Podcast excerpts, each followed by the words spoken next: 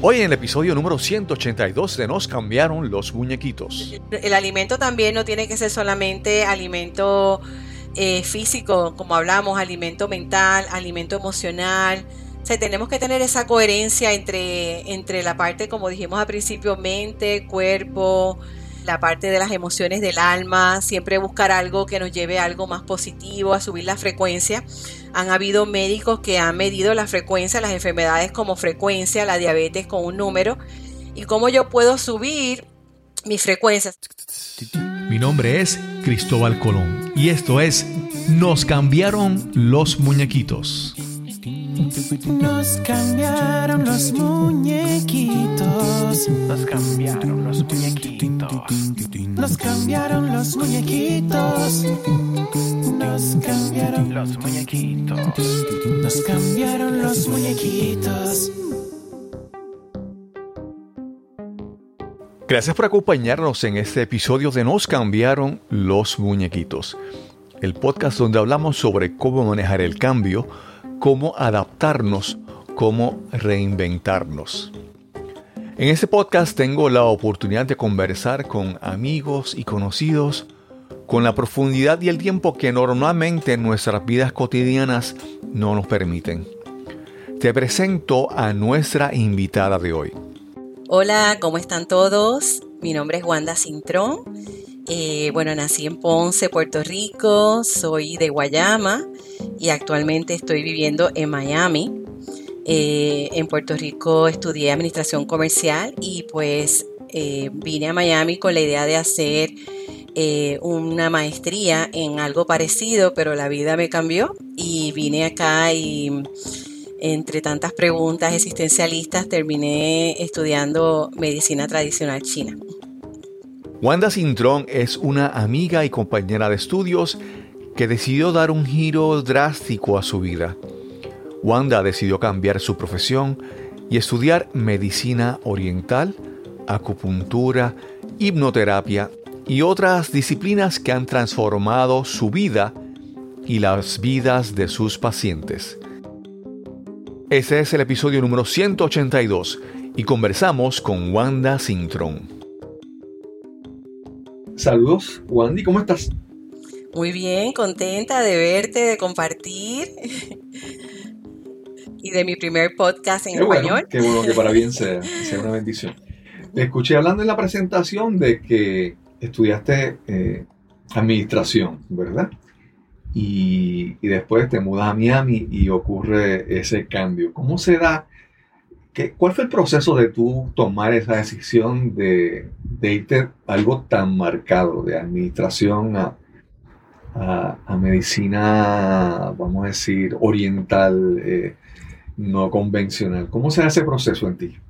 Pues mira, un proceso muy interesante porque, como dice el dicho, uno planea y Dios se ríe, ¿no? En inglés porque ni lo tenía pensado. Em, comencé a trabajar como asistente de contable y pues siempre me gustaron los números em, y pues em, algo en mí me decía que estaba bien mi trabajo, pero como al final del día había como cierto vacío y una necesidad de, de servir y, y pues como estaba en una oficina pequeñita no se me daba.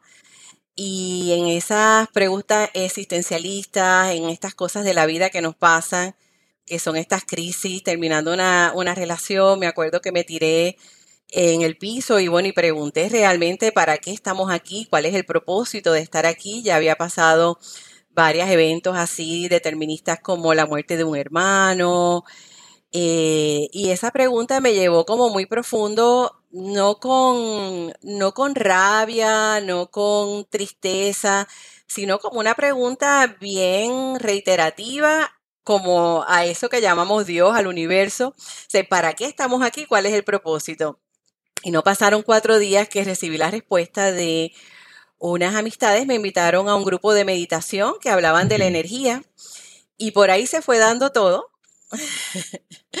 Muy interesante en el... Ajá, adelante.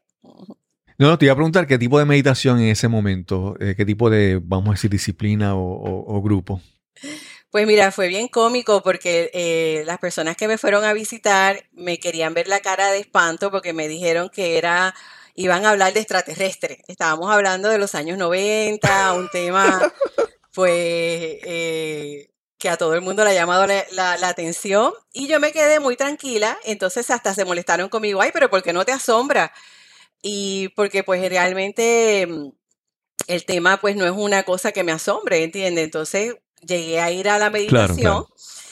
Y bueno, los amistades que fueron conmigo realmente fueron el primer día y se burlaban, decían, no, yo en la meditación abrí el ojito y miraba a todo el mundo y yo de verdad que lo tomé muy, muy en serio la meditación. Entré, la señora muy amorosa, la adopté como una mamá aquí en Miami.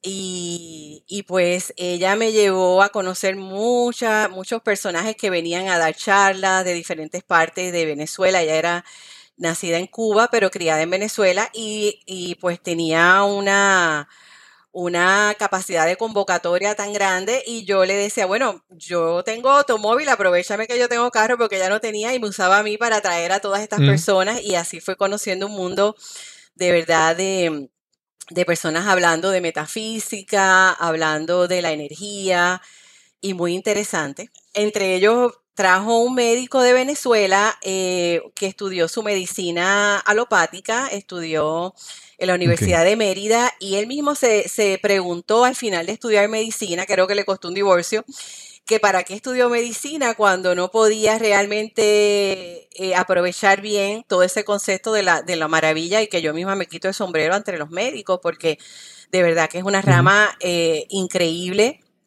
y los cirujanos también, ¿entiendes? Ellos están obrando ahí para hacer que una persona vuelva otra vez a la vida. Y, y él mismo sintió el impulso de cambiar a la medicina tradicional china y se ha dedicado a eso. Y cuando vino a Miami a dar la conferencia, tuve la oportunidad de darme un tratamiento de acupuntura y dije, wow, qué interesante, ¿no? Cuando me habló de las emociones, me habló de qué estaba pasando en los diferentes órganos míos, simplemente con tomar un pulso.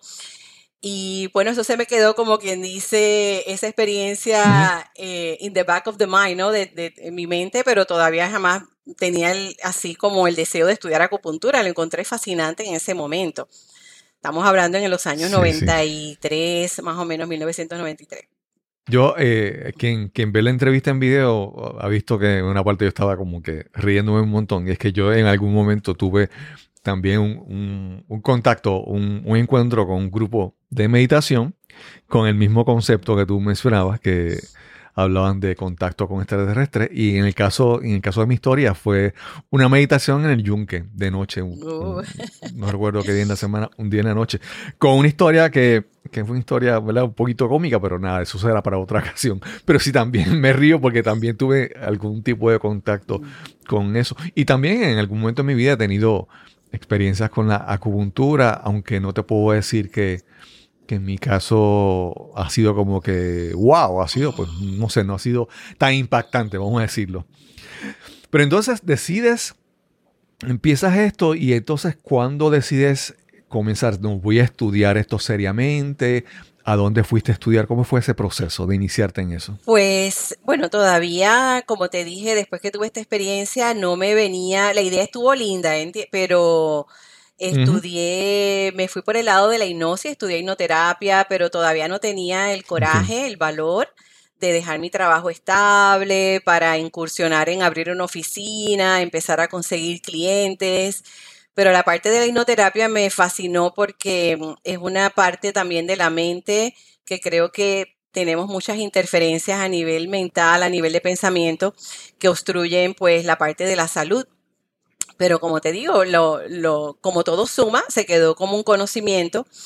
Y pasaron como dos o tres años que también tuve otra crisis, eh, terminando relación, me fui, estaba de viaje en, en, en Guadalajara, estaba en México, la hermosa Guadalajara, y le decía al grupo, con el grupo que yo fui, bueno, quiero ir a la catedral, ya era mi segunda vez que iba a Guadalajara, no con ir a la, solamente asistir a la misa, quería, tenía como un impulso de ir a esa catedral, una catedral muy hermosa que hay en la zona histórica de Guadalajara, y me metí en un cuartito, era, había, estaban dando la misa, me metí en un cuartito y volví a preguntar muy así, con mucha intensidad es la palabra. Estaba la Virgen de la Guadalupe y le dije, necesito que me pongas en la mente lo que tengo que hacer. Fue, fue increíblemente una pregunta clara. Y cuando llego a Miami del viaje, me vino así la idea eh, de estudiar acupuntura. Y de momento yo dije, bueno, ¿por qué no?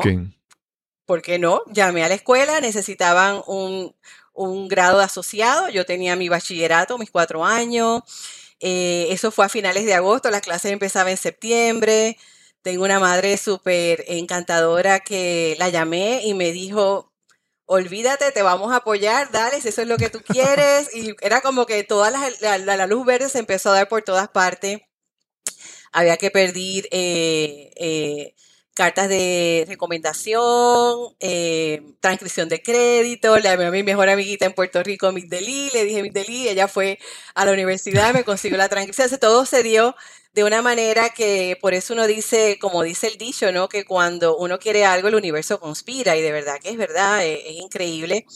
Y esto se lo digo a muchas personas que están en su vida, ¿qué hago? ¿Qué es lo que debo hacer? Yo digo, mira, de verdad cuando uno une el pensamiento con la emoción, de verdad que se da esa claridad y a mí me pasó. Así que estamos Qué hablando bien, que bien. me empecé en el año 96, eh, fueron tres años intensos trabajando eh, tiempo completo eh, por el día y estudiando a tiempo completo por la noche. Terminé en el año 90, en el 1999 y como quien dice, desde el año 2000 estoy, eh, es- estoy trabajando en medicina china y no sigo de, de estudiar porque esto, esto sigue, esto siempre hay que seguir estudiando. Claro. ¿Y dónde estudiaste? ¿Dónde estudiaste? Porque no, no mencionaste el lugar. Sí, aquí en Miami, sí, aquí en Miami estaba, está todavía una escuela que es una de las más antiguas en la Florida, con unos buenos eh, review, que era una de las mejores para, para que las personas aprobaran el board, que es lo más importante para poder tener la licencia. Y bueno, me quedaba a 20 minutos de mi trabajo, era muy accesible todo. Muchas personas, vamos a decirlo, hay personas que estudian psicología o hay personas que se vuelven coaches porque o, estudian medicina o, ¿verdad? Lo hacen muchas veces porque pensando en ellos mismos. Muchas personas, y esto lo vemos, muchas personas que estudiaron algo y después no hacen nada porque lo hicieron en el momento pensando en buscar un beneficio para ellos, para buscar trabajar con una situación que tenían, una situación de salud o tenían mucho estrés en su vida. En tu caso, cuando comienzas esto, lo haces buscando trabajar contigo y si es así, ¿cómo fue ese proceso de trabajar contigo misma? Sí, eh, muy buena la pregunta, Cristóbal, porque yo creo que lo más importante, eternamente vamos a seguir trabajando con nuestro ser interno y, y no podemos perder el, el enfoque. Como te digo, cuando empecé con las meditaciones, los trabajos eran de energía, eh, teníamos que escribir cómo movimos la energía ese día, eh, llevar como un diario muy interesante porque nunca me había planteado cómo había movido la energía emocional, la energía mental, la energía física. Em, las preguntas que cuando me tiré en el piso antes de que llegaran estos amigos a invitarme, era las preguntas eran así, ¿por qué estamos aquí? ¿Cuál es la razón de estar aquí? Eh, yo me acuerdo que leí un libro del doctor Wayne Dyer que decía, nosotros creemos que somos seres físicos con una experiencia espiritual, pero realmente somos seres espirituales con una experiencia física. Y eso lo escribí y se me quedó bien claro que somos seres espirituales, lo podemos ver en la energía. Ya lo dijo Einstein, la energía no muere, la energía se transforma. Entonces, ¿qué hay dentro de mí? ¿Qué tengo que seguir transformando? ¿No? Como decía también en El Alquimista, soy... eh, tengo que seguir puliendo ese diamante que yo soy. Y entonces, y todo esto ahora, lo, bonito de todo es que vemos la física cuántica, vemos médicos, neurólogos, eh, científicos, cómo están hablando de algo que quizás la medicina china habló hace dos mil años de una manera que no la respetaban tanto y ahora sí la vemos como hay una, una validez en todo esto con los científicos que increíblemente están hablando de todo esto ahora mismo. Así que sigo trabajando en mí, yo soy eternamente estudiante. Qué bien, qué bien.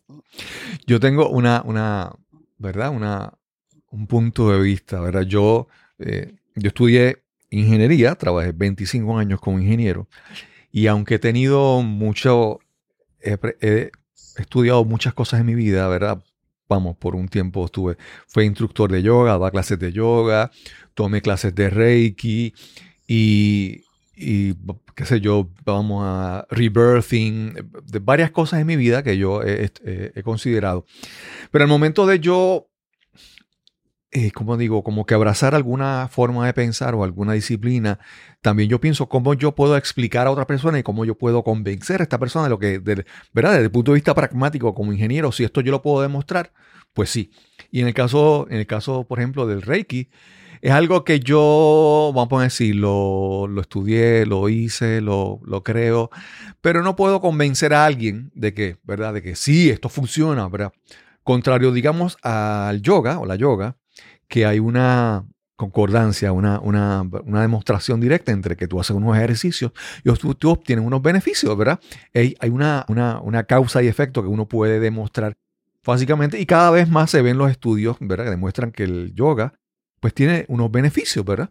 Y cuando hablamos de, de estas cosas como energía, eh, yo, yo puedo decir que en- cuando hablaba de yoga, de que nuestro cuerpo es una, una, una red nerviosa eléctrica de impulsos eléctricos que en la manera en que sabemos, todo el mundo escucha el cuento de la asiática que se pilla el nervio y, entonces se afecta el cuerpo, en la manera en que esa red eléctrica esté fluya con facilidad, pues nuestra, nuestra salud es mejor.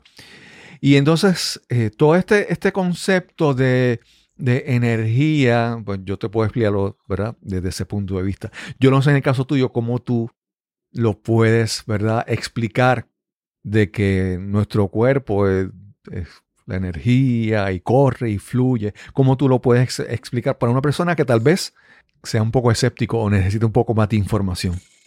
Pues mira, la medicina china lo que me permite, lo bueno es que, bueno, hay que experimentarla eh, porque a la vez que se ponen las agujitas, las agujitas simplemente es un metal.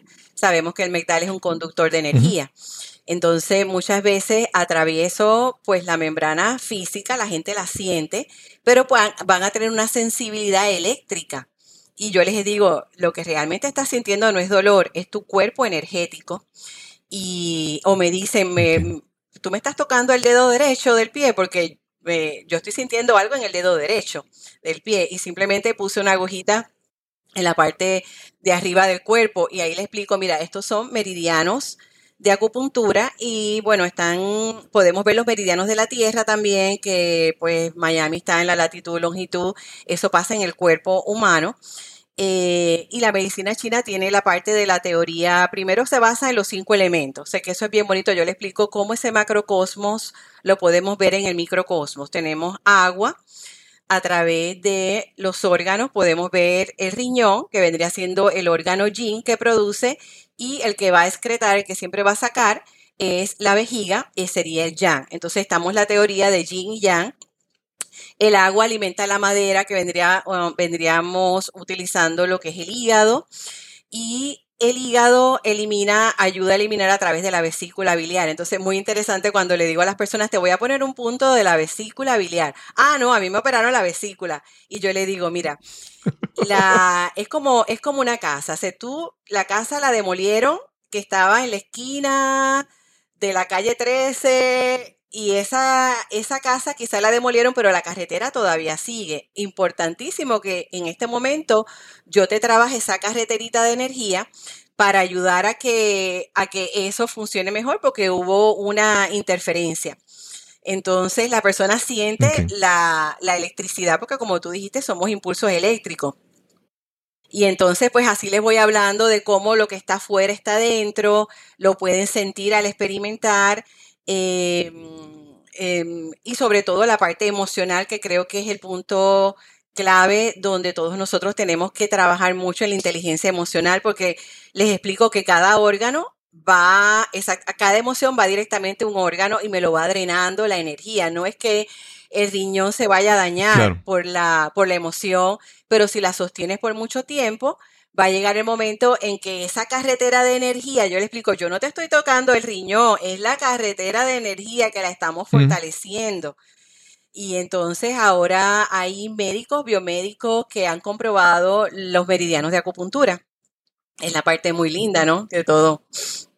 Sí, mencionaste los cinco elementos y creo que mencionaste dos, agua y madera, Pues pero no- mira, no, sé si el puedes mencionar los próximos siguiente, tres. el agua alimenta la madera, que sería el riñón, alimenta el hígado. El hígado va a alimentar el fuego, la madera alimenta el fuego, que vendría siendo el corazón.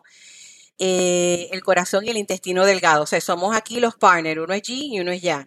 Entonces, claro, cuando tenemos mucho fuego, decimos la cabeza está caliente, cuando debemos tener el corazón caliente y la cabeza fría.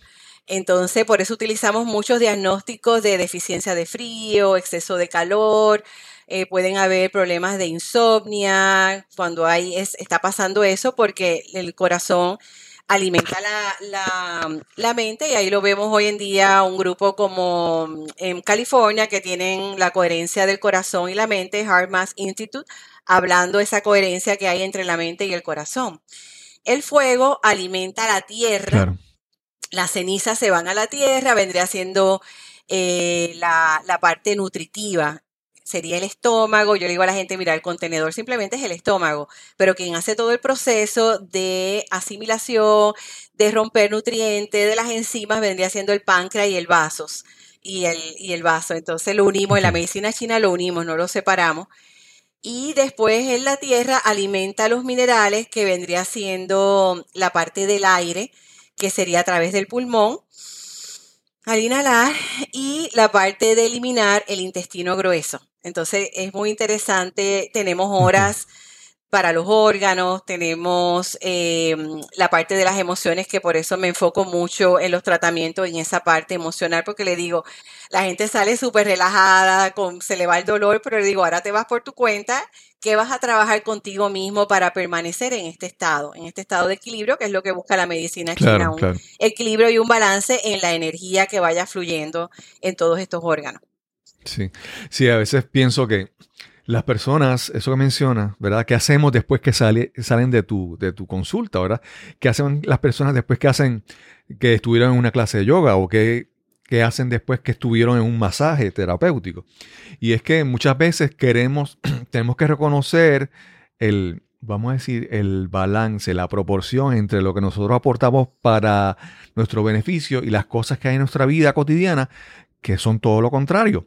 Por ejemplo, qué sé yo, a veces estamos, eh, estamos en la, en la autopista, estamos en el tráfico, estamos en el tapón, como decimos en Puerto Rico, y en ese momento nos olvidamos de nuestro bienestar, en ese momento el estrés eh, se, se apodera de nosotros, la rabia, le podemos gritar a alguien, y entonces es como, es, es tratar de ver cómo en nuestra vida cotidiana, en el resto de nuestra vida, nosotros tratamos de cultivar esas cosas que nosotros encontramos en esa, en esas, en esta consulta contigo, en ese tiempo que estuvieron contigo. Y entonces, no, no podemos fraccionar nuestra vida, yo creo, en, en este momento que está chévere, que, es relajante, que me dedico a mí, digamos, por ejemplo, si vas a un te dan un tratamiento y sales muy bien, pues, ¿verdad? No podemos fraccionar la vida en, en lo que es bueno aquí, en un compartimiento escondidito, y es, es como llevamos eso a nuestra vida cotidiana y yo creo que eso es lo que más difícil es, es tratar de despertar como que una conciencia de estar todo el tiempo alerta a qué hacemos, a qué decimos, a cómo nos comportamos, a qué comemos, a qué bebemos, ¿verdad? Que son cosas que si no, si no, le, si no le ponemos atención al resto de nuestra vida, va a haber una, una batalla, yo digo, una batalla desigual, injusta, con, porque hacemos, hacemos, digamos, una hora, dos horas de, de cosas positivas para nuestra vida y el resto del tiempo estamos ¿verdad? descuidando nuestra vida. Completamente de acuerdo. Por eso, como te digo, me dedico mucho, les hablo mucho de la parte emocional porque es muy lindo, somos seres humanos y a eso vinimos, ¿no? A trabajar las emociones y ver cómo las emociones las podemos llevar a otro nivel, que sería lo ideal, un nivel de, de sentimiento y lograr tener ese balance. Por eso les, les voy explicando a suponer el riñón, la emoción es el miedo, el miedo es una emoción instintiva, o sea, viene un fuego, ahora mismo un- entra una llamarada de fuego por la puerta, no voy a decir, ay, qué lindo fuego. Ese instinto me ayuda a coger así, tengo una ventana, romper la ventana y salvarme la vida. Pero si yo mantengo un periodo de miedo, nosotros que vivimos en sitios tropicales, tenemos la historia de los huracanes. Entonces siempre desde dos semanas nos están diciendo el huracán, el huracán, el huracán. Por lo menos en Puerto Rico la gente está más preparada, pero en Miami como viven personas de Sudamérica, pues no tienen ni idea de que hay muchos factores que pueden influir si va a pasar exactamente por el sitio como dijeron. Y llevan tres semanas en la psicosis mental, porque por el miedo. Y entonces lo que hay es que prepararse, hay que estar alerta, hay que nosotros en Puerto Rico, como decimos, ya tenemos un doctorado, nos preparamos y para nosotros pues eh, pasamos un huracán, yo no lo viví directamente, pero ustedes sí, y vemos como un pueblo salió hacia adelante por, por tener unas bases eh, sobre todo de cómo prepararse la mayoría, ¿no? Y entonces esa es la partecita que les explico, igual que la rabia, la rabia es sana, en un momento dado yo siempre, por eso empecé la medicina china, porque ese doctor acupunturista me dijo, muchacha, pero qué rabiosa, tan jovencita. Este, ese hígado, no has tomado tanto alcohol y ya el hígado lo tienes, imagínate, porque la rabia va directamente al hígado y la rabia, pues, es un mecanismo de defensa que puede haber una tristeza escondida, es una manera de yo reaccionar y está bien, en un momento dado utilizaba técnicas como en, el carro, prendía el volumen de la música bien alta y pegaba un grito con una buena malas palabras boricua que empieza con Peter y ya tú sabes, ahí bien rico, que me dolía la garganta y cuando terminaba me empezaba a reír. Entonces podía liberar esa emoción porque la clave es no suprimirla. Eh, y, sí, porque es que es lo más rico. Entonces la soltaba, me echaba a reír, en lo que voy teniendo otras técnicas de que ya esa emoción, quizás si la sostenía por unas horas, la voy sosteniendo por menos tiempo. La medicina china nos aconseja cinco minutos que tengamos una emoción ahí, que la gestionemos, que la procesemos, que la trabajemos porque como dije al principio, tiene que ver mucho con la inteligencia emocional, que es algo que en las mismas escuelas hoy nos enseñan mucho de tener una inteligencia intelectual. El IQ, hay que tener una, un nivel eh, en este sistema operativo increíble, pero no nos enseñan lo fundamental que son las emociones y lo vemos desde el niño. O sea, el niño llora, el tetero, el bebé, le damos el biberón, rapidito, ok, lloro y me dan algo. Y está bien porque es una manera de respuesta. Claro, claro. Pero tenemos que en este momento, se, todavía tengo ese niño interno herido por ahí, porque mi papá, porque al final muchas cosas vienen del niño interno, mi papá, mi mamá, lo que me pasó. Eh, yo le digo a la gente, es como vivimos en ese tiempo, espacio de pasado, cuando estamos dejando de aprovechar este tiempo presente, que es lo que hace la yoga, ¿no? La yoga, el significado de yoga es unir ese tiempo, ¿no? Estar en el presente, porque en una postura de yoga, si estoy pensando en otra cosa, pierdo el balance. y, ahí, y, por ahí me voy enfocando para que la gente tenga un poquito más las riendas, ¿no? De su propia gestación emocional que me va a interferir en esos meridianos de acupuntura y al final va a salir una enfermedad que lo peor es el cáncer porque ya el cáncer, la adaptación que tiene la célula, el cuerpo se adapta a todo, a la comida chatarra, a las caídas, a los excesos, pero llega el momento en que las células dicen ya no me adapto más y que viene un proceso de cáncer, que es una manera que tiene el cuerpo para, para defenderse de algo.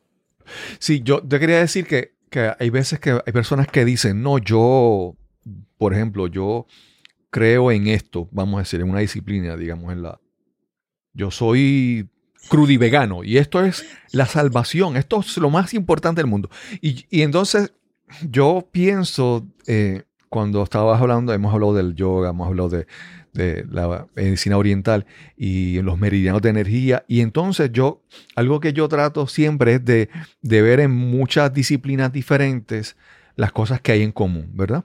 Siempre hemos, eh, hemos hablado, y esto se ha demostrado cada vez más, de que hay una conexión real, demostrada, entre las emociones, entre los pensamientos, entre el cuerpo, ¿verdad?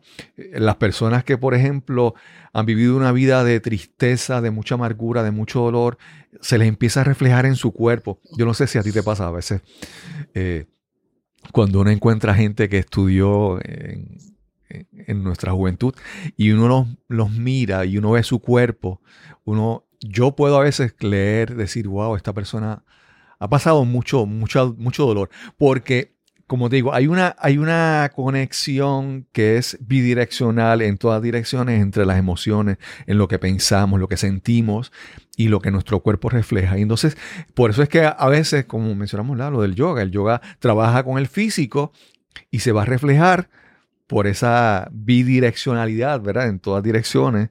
Eh, en, nuestros pensamientos más calmados, más relajados y en nuestras emociones, ¿verdad? No sé cómo, ¿verdad? Si puedes abundar un poco más sobre eso, porque veo que tú tienes, como hablaste de la hipnoterapia, que es también trabajar con creencias, recuerdos y cosas que tenemos en, en nuestra vida, ¿verdad? ¿Cómo, ¿Cómo cultivar eso, ¿verdad? Bienestar físico, emocional, mental, pues mira, eh, lo que mencionaste de la yoga, la yoga la clave que tiene es la flexibilidad. Entonces, eh, ese nos vamos poniendo rígidos a través de la vida, ¿no? Tenemos pensamientos rígidos, tenemos emociones rígidas y ahí es lo que vamos viendo cómo el cuerpo obedece a la mente y a las emociones. El cuerpo, la biología es realmente la última parte que, responde a eso, ¿no? Eh, nuestros pensamientos, ya, ya sabemos que pensamientos positivos, como ya lo han dicho varias personas científicos, somos vibración, lo, lo vemos a través del sonido, somos energía a través de la luz y somos información, en este caso sería la materia. Entonces, los pensamientos tienen una energía, tienen una vibración y esa y siempre va a, va a regresar a la fuente emisora. Yo soy una yo estoy emitiendo ahora mismo energía. Yo tengo un campo electromagnético y el que no lo quiera creer, tenemos hoy en día cantidad de máquinas que te prueban un electrocardiograma. O sea, estamos en un momento increíble donde el que no cree en la energía, bueno, que ponga, que ponga el dedito en el enchufe, ya verá si cree o no cree. Entonces, este campo electromagnético, cuando estamos en los pensamientos, como los pensamientos hay una vibración, eh, esa vibración tiene impulso, tiene, entonces siempre va a regresar. Si yo en un momento dado tengo un pensamiento negativo, y, y, es normal porque somos seres humanos, porque como dijimos, no podemos ser rígidos tampoco, ni en la parte eh, de salud ser rígido tenemos que ser, tener este balance en todo. De momento me pasó algo porque vi una noticia, me dio ese pensamiento, rapidito es, es reconocer ese pensamiento. Claro, yo quizás tenga más información porque me ha interesado mucho ver que tenemos el cerebro instintivo, que es el de la, la, reacción, el cerebro límbico de las emociones, y a lo que vinimos a desarrollar es el cerebro frontal, que es el de razonar.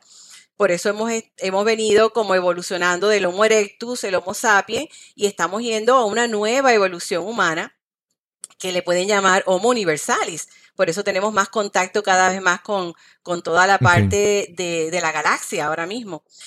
Y pues esa parte es reconocer, bueno, este, este pensamiento, ¿qué me, qué me provoca? Me provoca tristeza, me estoy yo haciendo una película, porque para mí yo me hacía unas películas que era mejor que Hollywood. Yo le digo a la gente, mira, somos mejor que Hollywood, tenemos una idea y la expandimos y la expandimos y cuando venimos a ver sufrimos por algo que ni ha pasado, que es invento mío, el cual yo tengo que reconocer y pararme. En este momento, rapidito me paro, me digo, mira, sé ya, vamos a parar. Hay, hay, personas que le llaman la loca de la casa, vamos a parar, al, o al mono que está brincando de rama en rama.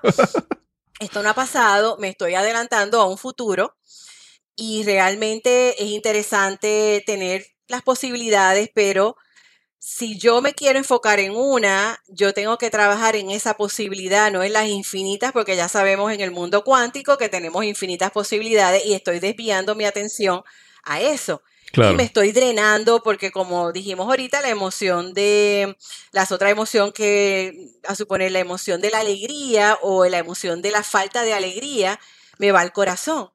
Entonces, cada vez que yo agarro una impresión, sí. tenemos un, una parte eléctrica que es el corazón que está emitiendo electricidad, es como que le estoy robando batería a mi corazón porque me he quedado impresionada de algo que no gestioné. Hay un, una historia muy interesante de este señor que va por una carretera, árboles bien lindos, y de momento por el otro lado pasa un carro amarillo, que la novia tiene un carro amarillo. en la mañana y, em- y, y va con otro hombre.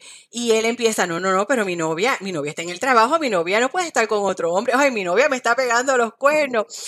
La cuestión es que, bueno, ese evento pasó, lo dejó almacenado, no lo gestionó, no lo trabajó, pasaron cinco años, se casó con otra mujer, va por una carretera hermosa manejando en su carro, pasa un carro amarillo y le empieza a discutir a la mujer.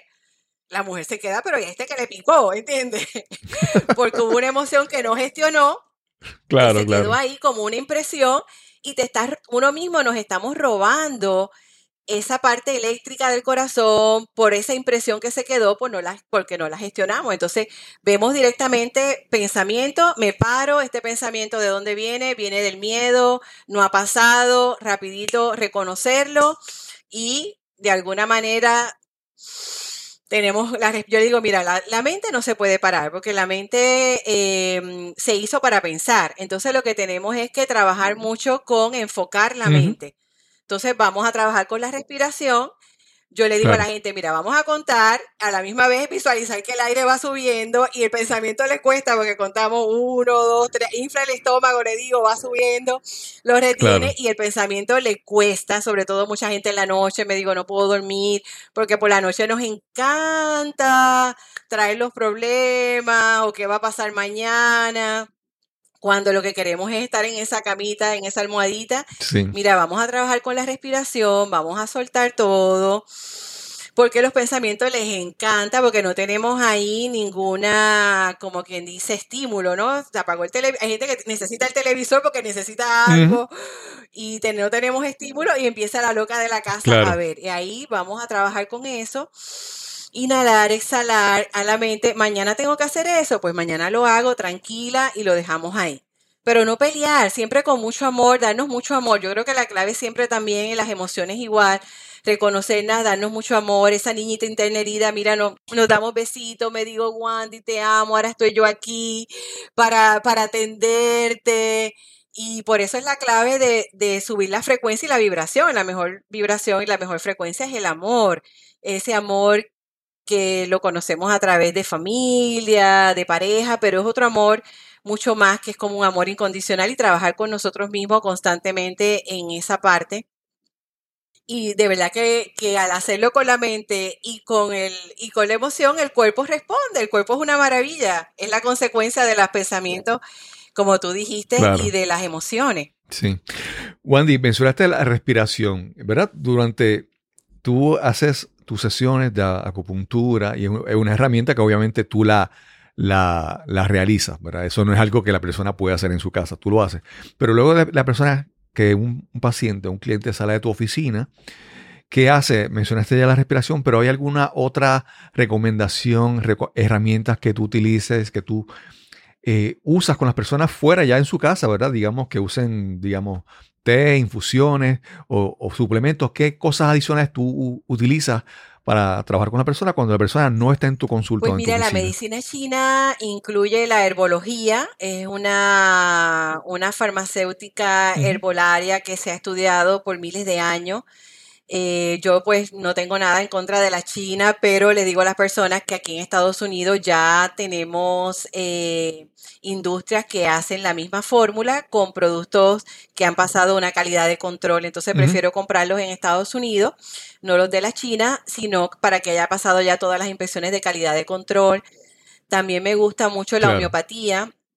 La homeopatía sí está basada en la medicina alopática porque la descubre Hipócrates y es la medicina de los similares. Lo similar cura lo similar. Yo conocí la homeopatía cuando éramos niños, que nos decían "Ay, los específicos y a veces me metía en las casas de, las de las personas porque eran unos globulitos de azúcar y, y me encantaban y es una, de verdad que hay una, es muy extenso todo lo de la homeopatía. Se dejó de utilizar en los años de más o menos en la Segunda Guerra Mundial, no, más o menos en la Revolución Industrial. Porque estamos hablando de una medicina de los 1700, de un alemán que empieza a traducir los libros del antiguo griego y descubre la ley de los similares y la desarrolla. Lo similar cura lo similar. Y entonces eh, se utiliza, ahora mismo la utiliza mucho la reina de Inglaterra, porque no cambia el ADN al ser un medicamento que ha sido eh, ha sido homeopatizado, quiere decir que lo llevaron a un nivel energético, como decirle el arsénico es un veneno, si me lo tomo me muero por eh, vómitos y diarrea. Y un remedio homeopático de arsénico le quitaron toda la parte tóxica al diluirlo y al menearlo, diluirlo, son números abogados, 10 a la menos 1, muy interesante.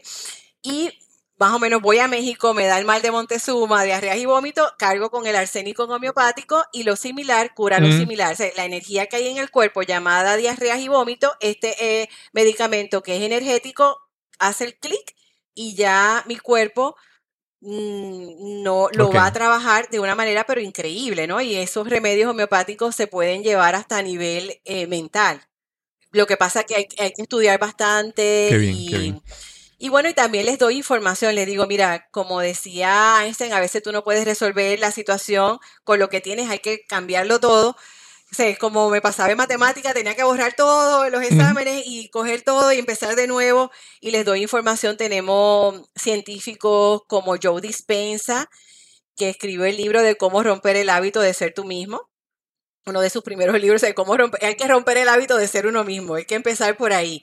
Y tenemos cantidad de videos en YouTube, tenemos Claro. un Bruce Lipton que estuda- estuvo estudiando un montón de años lo que es la parte de las células, la epigenética conductual. No, porque, porque mucha gente me dice, no, como mi papá es así y mi abuelo era así, yo soy así. Y está comprobado que no. Ya científicamente está comprobado que no. Y, y así les claro. doy mucha información para que hagan los estudios ellos y vean cómo ya la parte científica los puede ayudar en trabajar con los pensamientos. Tenemos un Eckhart Tolle que habla del poder de la hora, que es dificilísimo. Ese libro cuando vino en mis manos yo lo quería tirar porque yo no, uno no quiere estar Ujú. en el ahora. Y él habla mucho del, de ese dolor emocional, que cargamos Exacto. mucho ese dolor emocional. Eh, igualmente en el tráfico, imagínate que si alguien choca con otro carro es porque cada cual, el eh, la persona andaba con un dolor emocional y el otro, y eso se atrajo porque como somos vibración, somos energía, pues resonamos y atraemos todo. Claro. Entonces le- les doy mucha información que hoy en día lo más que hay es información, información que está avalada, información correcta, eh, la, la mayoría científica. Ujú. Wendy, mencionaste una frase que, se escucha mucho, ¿verdad? En estos tiempos, mucha gente la está hablando. Y vamos a entrar en un tema que tú, obviamente, yo pongo el tema y si estamos, si estás de acuerdo, lo tocamos. Si en algún momento tiene alguna objeción, tú me dices, no hay problema. Y es, mencionaste la frase cambiar el ADN, ¿verdad? Y entonces ahora, en todo esto que está pasando, el movimiento de los, los anti-vaxxers y las vacunas y la pandemia, eh, yo veo todas estas personas que, ¿cómo te digo? A mí, a mí algo que me causa, vamos a decir, inquietud, eh, preocupación. Yo, yo conozco personas que, no, que, que han decidido no tomar, no tomar la vacuna. Pero yo sé que estas personas, estas personas que conozco, yo conozco su estilo de vida, yo conozco cómo se cuidan. Y yo sé que, vamos, cada cual, eh, esas personas tomaron su decisión por cómo viven, las cosas que hacen en su vida y dicen, bueno, riesgo, beneficio y toman una decisión. ¿verdad? Y hay personas que deciden hacer eso. Y yo estoy eh, claro y acepto fiel- fielmente a esa persona. Si ella decide hacer eso, pues bien, ¿verdad? A mí me, me- lo que me preocupa son las personas que tú ves en su estilo de vida cotidiano que, yo, que ellos no, no son muy cuidadosos con su, sea, su salud, pero de repente buscan información para tomar la decisión de no vacunarse o de vacunarse.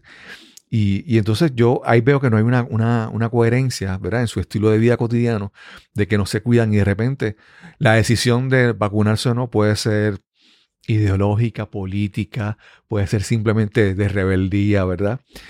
Y quiero entonces hablar contigo sobre, sobre primero la vacunación y si alguna persona no quiere vacunarse, qué herramientas puedes, puede proveer eh, tu, tu, ¿verdad? Tu, tu práctica para una persona cuidarse más ante esta amenaza que sabemos que es real. Bueno, hay, hay- hay algunos que dicen que no es real, pero ¿verdad? Podemos decir que una amenaza real la Pues pandemia. mira, es importante estudiar los virus, ¿no? Eh, el National Geographic el año pasado sacó un reportaje muy extensivo de los virus y muy informativo. O sea, nosotros, este planeta, eh, desde que el planeta existe, antes que nosotros han existido los virus.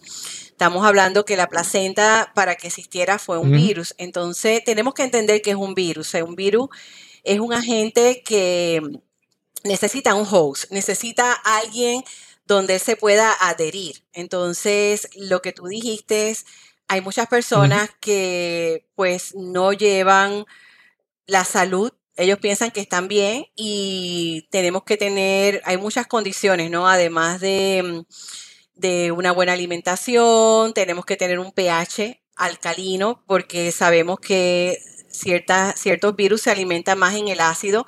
Entonces siempre se ha hablado del terreno, o sea, yo soy un terreno y estamos, estamos expuestos a virus y a bacterias.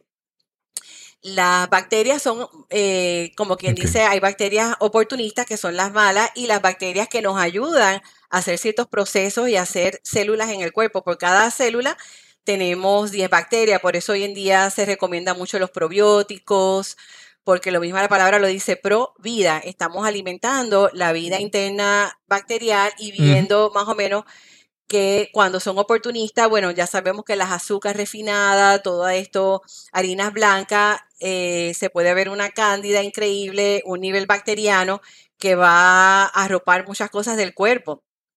En el caso del virus, pues es diferente. El virus son, como, como dije, no, no, no necesariamente son importantes, al contrario, pueden hacer un daño increíble cuando entran a un terreno fértil. Entonces, ese terreno fértil es una alimentación mala, un pH completamente ácido.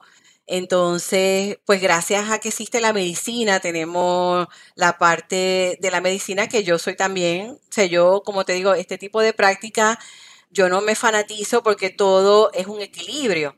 Y entonces hay que quitarnos el Claro. sombrero. Hay muchos científicos que han dado la vida eh, y han trabajado extensivamente para la salud y el bienestar del ser humano.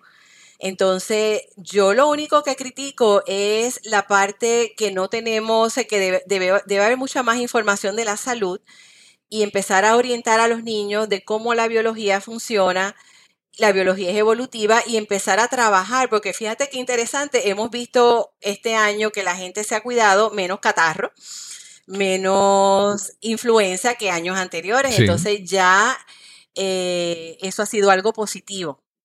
En la parte de, la, de las vacunas, Claro. eh, la parte esta nueva, que siempre ha habido vacunas y, y siempre para nosotros entrar a la universidad, ya cuando tú naces los niños lo vacunan, siempre ha habido la vacuna, la diferencia es esta nueva que es el mRNA, que pues no ha habido unos estudios extensivos porque no tenemos la data de 10 años porque pasó un agente llamado COVID y ya estaban, yo lo que he leído de otros científicos que ya esto se llevaba trabajando, sobre todo lo tenían como, como algo maravilloso para enfermedades como terminales como, o enfermedades de inmunodeficiencia como esclerosis múltiple, el cáncer, eh, porque si tú tienes un cáncer eh, en estado ya 4 y te dice, mira, tenemos una vacuna, imagínate, ¿cómo vamos a pasar el proceso de la quimioterapia, de la Claro. radiación, cuando ya existe una vacuna que puede buscar el, el agente para no multiplicar el gen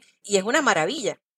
Entonces, yo creo que lo que está pasando es eso, ¿no? Claro. Al no tener una información, una data, decir, bueno, hace 20 años hicimos la vacuna del mRNA y estos han sido los diferentes casos habidos. Nosotros ahora estamos siendo la data.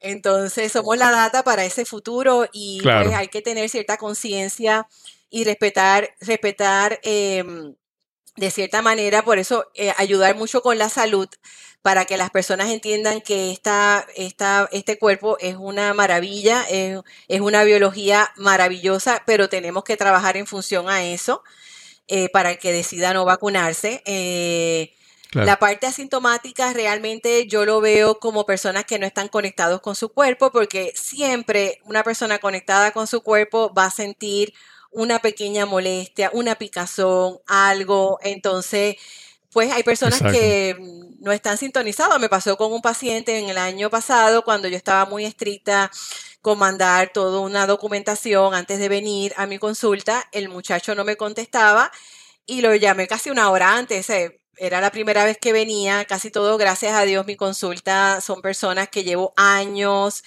y me recomiendan a sus mismos familiares. Y como quien dice, es una práctica familiar la que tengo. Eh, y este muchacho era la primera vez y cuando lo llamo lo cogí, imagínate, en el teléfono y le digo, mira, quiero saber si tú has tenido síntomas del COVID. Y me dijo que sí, pero que no era nada. Yo le dije, mira, lo siento mucho, pero yo prefiero que cuando tengas la prueba negativa, ven, me la enseñe y podemos hacer el tratamiento. Porque no es solo yo, yo tengo que ser responsable con mis pacientes. Yo aquí sigo los protocolos correspondientes.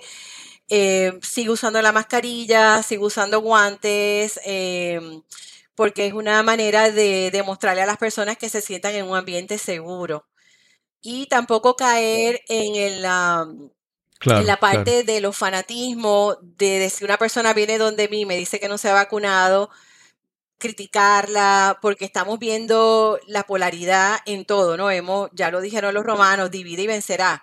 Entonces, tenemos que trabajar mucho de alguna manera en ese respeto, eh, tanto que la persona respete, pero yo también respetar y yo uso mi protocolo. Una persona no se ha vacunado, veo cómo está todo el sistema y, eh, y lo atiendo, porque no, no le voy a rechazar la puerta a una persona porque no se ha vacunado Claro. porque al contrario, el tipo de medicina que yo tengo ayuda a aumentar el sistema inmunológico y pues hay unas herramientas aquí que le puedo facilitar para mejorar su sistema inmunológico. Qué bien. Como, por ejemplo, como, ¿cuáles de esas herramientas que mencionas que pueden ayudar a, a- a fortalecer Bueno, el, el sistema inmunológico? Desde tu punto de vista, sí, lo- eh, trabajar con la parte práctica. nutricional porque como la medicina china lo explica, somos diferentes tipos de energía, ¿no? La energía que con la que nacemos, la energía vital, hay personas que tienen una energía vital increíble, hay personas que nacen con energía vital eh, con un poquito más comprometida pero la alimentación es la que me da la energía en el momento. O sea, entonces, ¿qué es la alimentación? ¿Qué, qué estamos haciendo en la alimentación? Como hablé, Claro. una alimentación más alcalina, que estamos hablando del pH. El estómago tiene un ácido hidroclórico que es muy bueno para romper todos los nutrientes, pero ciertos alimentos me acidifican más el sistema. Entonces, eh, por decir algo sencillo, los verdes, ¿entiendes? Las vacas que comen, las vacas comen hierba, comen pasto, nos dan cantidad de Ujú. cosas, es, una, es muy alcalino, pero siempre mantener un balance. Entonces, las comidas hoy en día, pues yo entiendo claro, que la vida es muy rápida, caemos mucho en las comidas rápidas estas de Burger King, de McDonald's, entonces tenemos que saber qué escoger en el día que vayamos ahí, porque hay mucha comida que es genéticamente modificada, está siendo claro. sintética, lo hagas una vez, pero después vamos a reforzar con buena alimentación. Tenemos la parte de la eh, inmunoglobulina. La inmunoglobulina, cuando tú te haces el examen del COVID, eh, si tienes, si has tenido COVID, te va a salir la parte de la inmunoglobulina, te la revisan los IgG, IgA, IgG. Entonces hay productos que aumentan la inmunoglobulina, productos como el colostrum. O sea, el colostrum la leche materna, cuando, por eso se recomiendo tanto la lactancia, para que el bebé tenga más anticuerpos.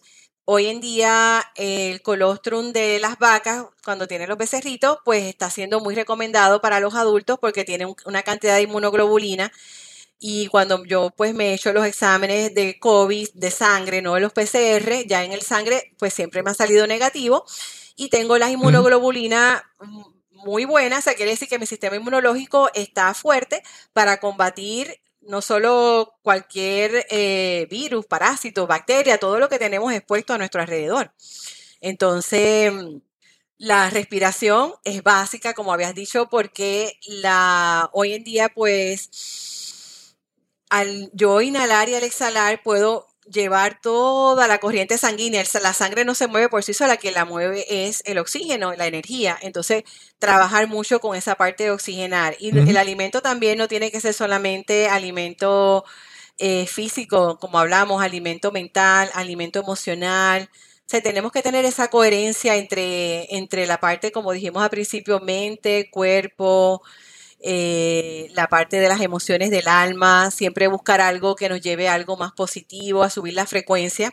Han habido médicos que han medido la frecuencia, las enfermedades como frecuencia, la diabetes con un número, y cómo yo puedo subir Ujú. mi frecuencia. O sea, si vamos a imaginarnos, yo entro a un sitio y una persona está en negativo 1, yo simplemente con subir mi frecuencia a positivo 1 neutralizo eso.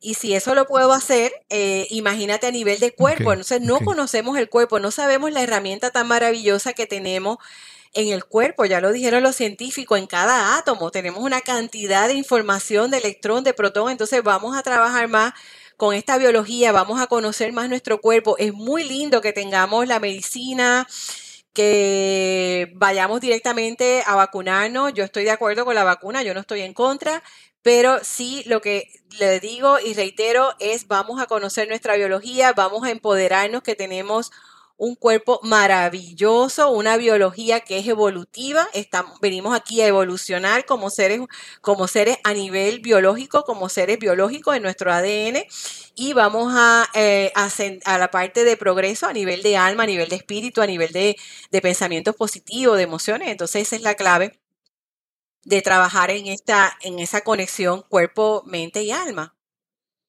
Wandy, eh, es, es que me parece eso, ¿verdad? Eh, muy, muy interesante cuando mencionaste lo de, ¿verdad? Que estamos desconectados, los asintomáticos, el caso de tu paciente. Y es que hay muchas personas que llevan toda una vida que en vez de ir conectándose con el cuerpo, es todo lo contrario, es ir desconectándose con el cuerpo. Las personas que sienten un dolor y sienten un achaque, una pastilla. O, o, ¿verdad? Y están constantemente como que apagando esas señales de que el cuerpo, ¿verdad? No, no, nos envía. Entonces, las personas muchas personas con el paso del tiempo lo que hacen es están tan desconectados de su cuerpo que ni se dan cuenta de que algo les duele, de que algo, o las personas con que digamos que tienen un problema y recurren al alcohol, ¿verdad? Lo que hacen es como que apagar, buscar apagar unas señales que el cuerpo, una la mente envía. Así que eh, es muy importante lo que menciona, tratar de reconectar con nuestro cuerpo porque eh, sí, eh, de ahí surge la, la salud, de cómo podemos darnos cuenta de lo que ocurre en nuestro cuerpo. Wandy, si alguien quiere conocerte, con, eh, saber un poco más sobre ti, dónde te pueden contactar, dónde es tu consulta o tienes presencia en las redes sociales, ¿cómo te pueden contactar?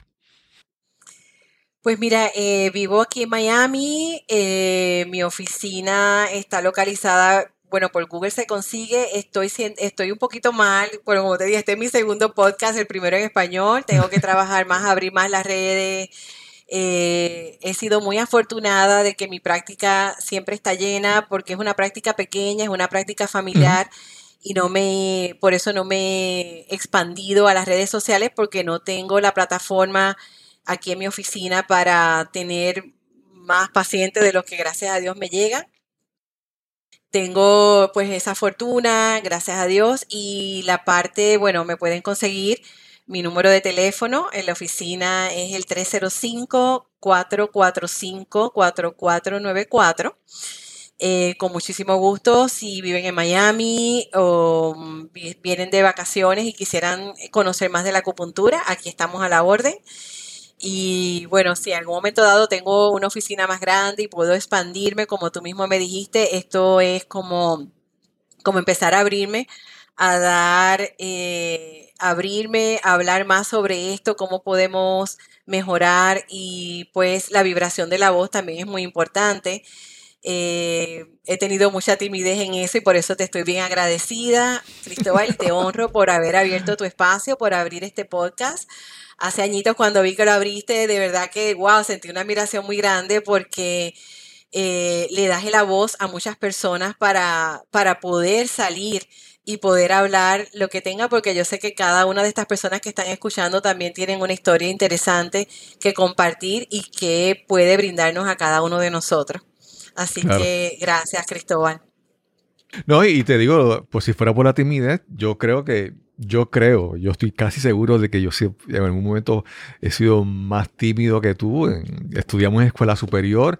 Yo, yo no recuerdo que hayamos tenido la oportunidad de conversar por tanto tiempo como hoy, porque como te mencioné, yo era muy tímido y si tú también eres tímida, pues no se daba la oportunidad de, de conversar. Pero con esto que mencionó, de verdad, a veces es, tenemos que reconocer que tenemos algo que aportar. Y entonces a veces aportamos sin tener nada a cambio, ¿no? ¿Verdad? Tú tienes una consulta, ya tú dices que estás eh, económicamente, estás bien con tu... Pero mucha gente necesita un poco a, a veces las palabras que podemos darle, el, el- lo, lo que tú tengas que decir puede ser que en algún momento llegue a alguien y eso haga una diferencia en su vida, aun cuando nunca llegue a ser tu cliente o nunca llegue a ser tu paciente. Y entonces eso era esa, esa responsabilidad, que, esas preguntas existenciales que decías al principio de cómo podemos ayudar, cómo podemos cambiar, cómo podemos hacer que nuestro entorno, nuestra comunidad, nuestro mundo sea mejor, pues simplemente con esta, con esta maravilla de poder prender un micrófono, encender una cámara y empezar a comunicar con la intención de ayudar a los demás, ¿verdad? Y entonces, con eso que hagamos, muchas veces podemos hacer mucho, mucho, mucho cambio porque hay mucha gente haciendo todo lo contrario. Hay mucha gente usando estos medios para hacer de manera intencionada, hacer sembrar duda, malestar, confusión. Así que yo creo que la manera en que nosotros asumamos esa responsabilidad de comunicar y llevar conocimiento a otras personas, pues, pues ayudamos a mucha gente. Y te agradezco que hayas accedido a conversar conmigo hoy, que te hayas atrevido. Llevaba tiempo con, la propuesta de esa, de esa conversación y finalmente hoy se dio. Así que gracias Wendy y esperamos que regreses pronto en algún momento para continuar hablando del tema o alguna otra cosa que quieras compartir con nosotros. Gracias a ti, de verdad. Y bueno, espero que nos veamos pronto en Puerto Rico. nos vimos en, nuestra clase, en nuestra reunión, que muy lindo quedó. Así que. Que nos podemos decir cuántos años son de que, se cumplen de la, de, la clase porque nos delatamos. Exacto, pero tenemos esa, de verdad que es una maravilla haber estudiado con ese grupo de personas tan lindo que, que, de verdad cuando nos unimos sentimos todo ese amor, volvemos a, a ser esos niños con esas ilusiones, eh, no hay ego y esa es la parte linda, ¿no? Como, como el ego en algún momento dado, que es la personalidad, nos ayuda a salir adelante, pero la esencia, que es lo más importante, es lo que nos define y nos une. Y como decía el principito, la esencia es invisible a los ojos, pero es lo más importante, así que gracias por tu esencia, te honro. Así que nos veremos pronto. Gracias a ti. Quiero agradecer a Wanda Cintrón por la oportunidad de conversar y tener este episodio para este podcast de Nos cambiaron los muñequitos. Y ya se acerca el fin de año, el día de Navidad, y quiero desearte que la pases bien, que recibas muchas bendiciones en este periodo navideño, en especial en este año que comienza, que sea de gran bendición y de gran progreso para ti. Y solo me resta decirte que si disfrutaste de este episodio, por favor, compártelo en la plataforma de podcasting o en la red social donde lo hayas escuchado. Este podcast es completamente gratuito. El precio es que lo compartas y riegues la voz con tus amigos y seres queridos. Y sin más que añadir, nos encontraremos entonces en el próximo episodio de Nos cambiaron los muñequitos. Hasta la próxima.